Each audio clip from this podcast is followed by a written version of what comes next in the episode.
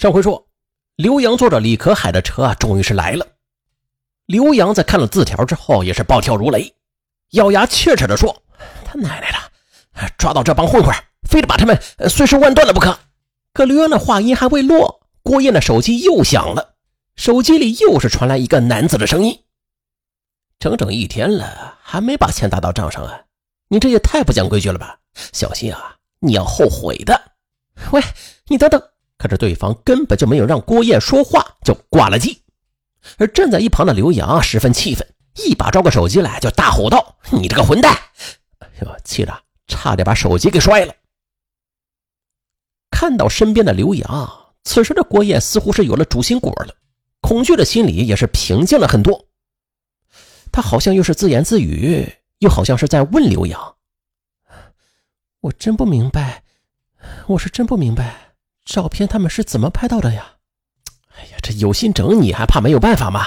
咱们现在最重要的不是探究是怎么拍到照片，而是该考虑一下怎么办。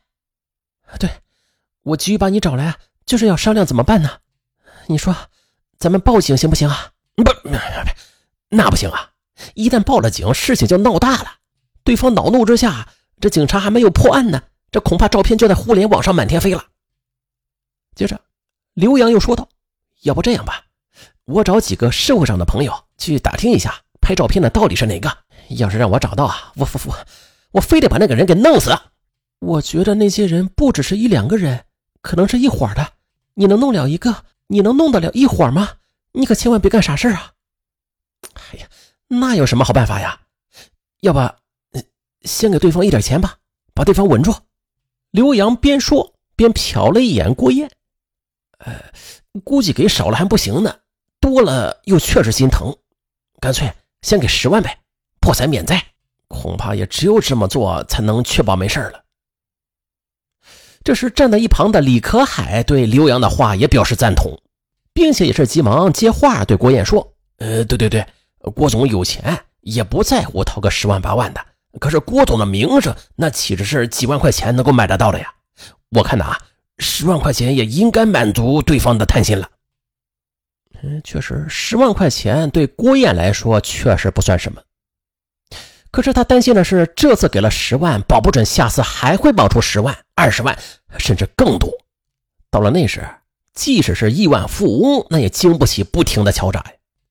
这么想着，他说呀：“他在公安局有几个朋友，不如悄悄的去报警，免除后患呗。”可刘洋一听，又急切地说：“哎呀，现在的警察哪会认真的给你查案呢？报警，弄不好还会闹得满城风雨呢。警察还没动手查，互联网就到处公开了。这么一弄，非叫你我身败名裂不可。我可是个小小的公务员，也没钱，嗯，大不了身败名裂。可是你呢？一旦身败名裂的话，那后果可是不堪设想。嗯，好吧，既然你舍不得花钱，那就还是由我出面去找社会上的哥们查查吧。”实在不行，再想别的办法。好，那就先这么办。郭燕觉得别无良策，就只好同意了刘洋的意见，并且要求刘洋马上去找朋友。李可海也自告奋勇说，他也有不少社会朋友，他也可以去查一查。刘洋和李可海走了之后啊，郭燕又是陷入了孤独与恐惧之中。此时的她特别害怕自己这个样子会被丈夫和女儿看出端倪来，所以连家也不敢回。于是啊，便打电话给丈夫，谎称在外边有业务，就不回家了。然后，她就在宾馆里开房休息，焦急地等待着刘洋和李可海的消息。可是，十一月十日早上刚过七时，心急如焚的郭燕刚刚有点睡意，那个可怕的电话又是打了过来。只是吧，打电话者好像又是换了一个人。他在电话里还是说：“啊赶紧把钱打到账上，否则啊有你好看。”郭燕就愤慨地问他：“你到底是谁呀？你在哪里？”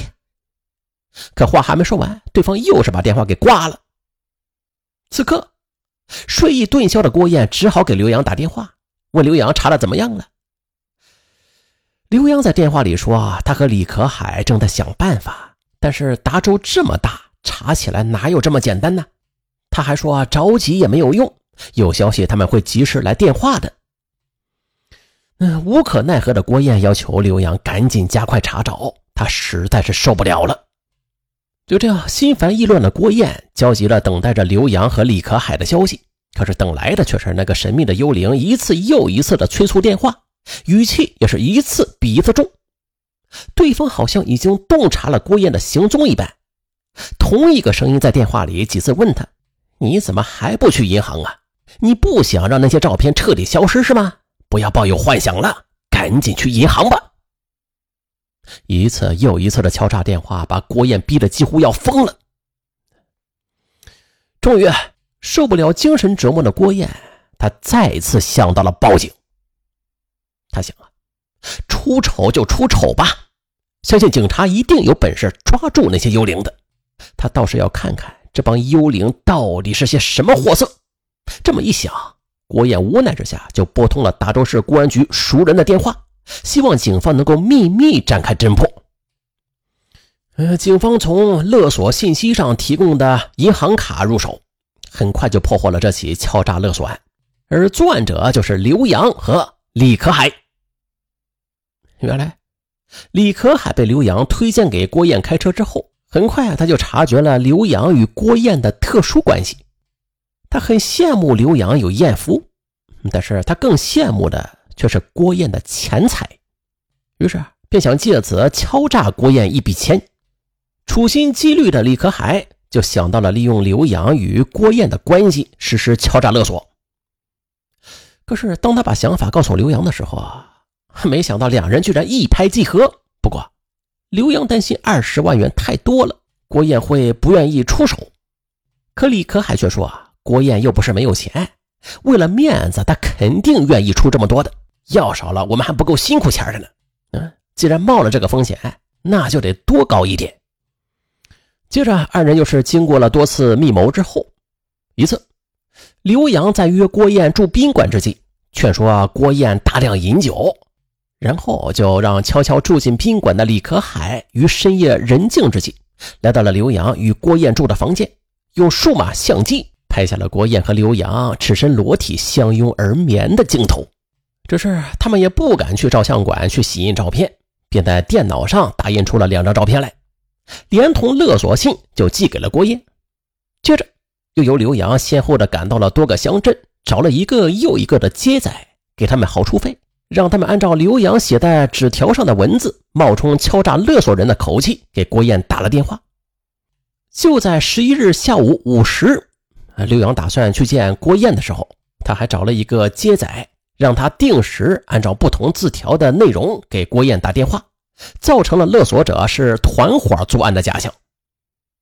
然而，聪明反被聪明误，刘洋、李可海他们原以为此事做的是天衣无缝，可以瞒天过海呢，可是却不料落了个身陷囹圄的可耻下场。二零零六年四月二十一日，达州市通川区法院便以敲诈勒索未遂。判处李可海有期徒刑两年六个月，判处刘洋有期徒刑一年六个月。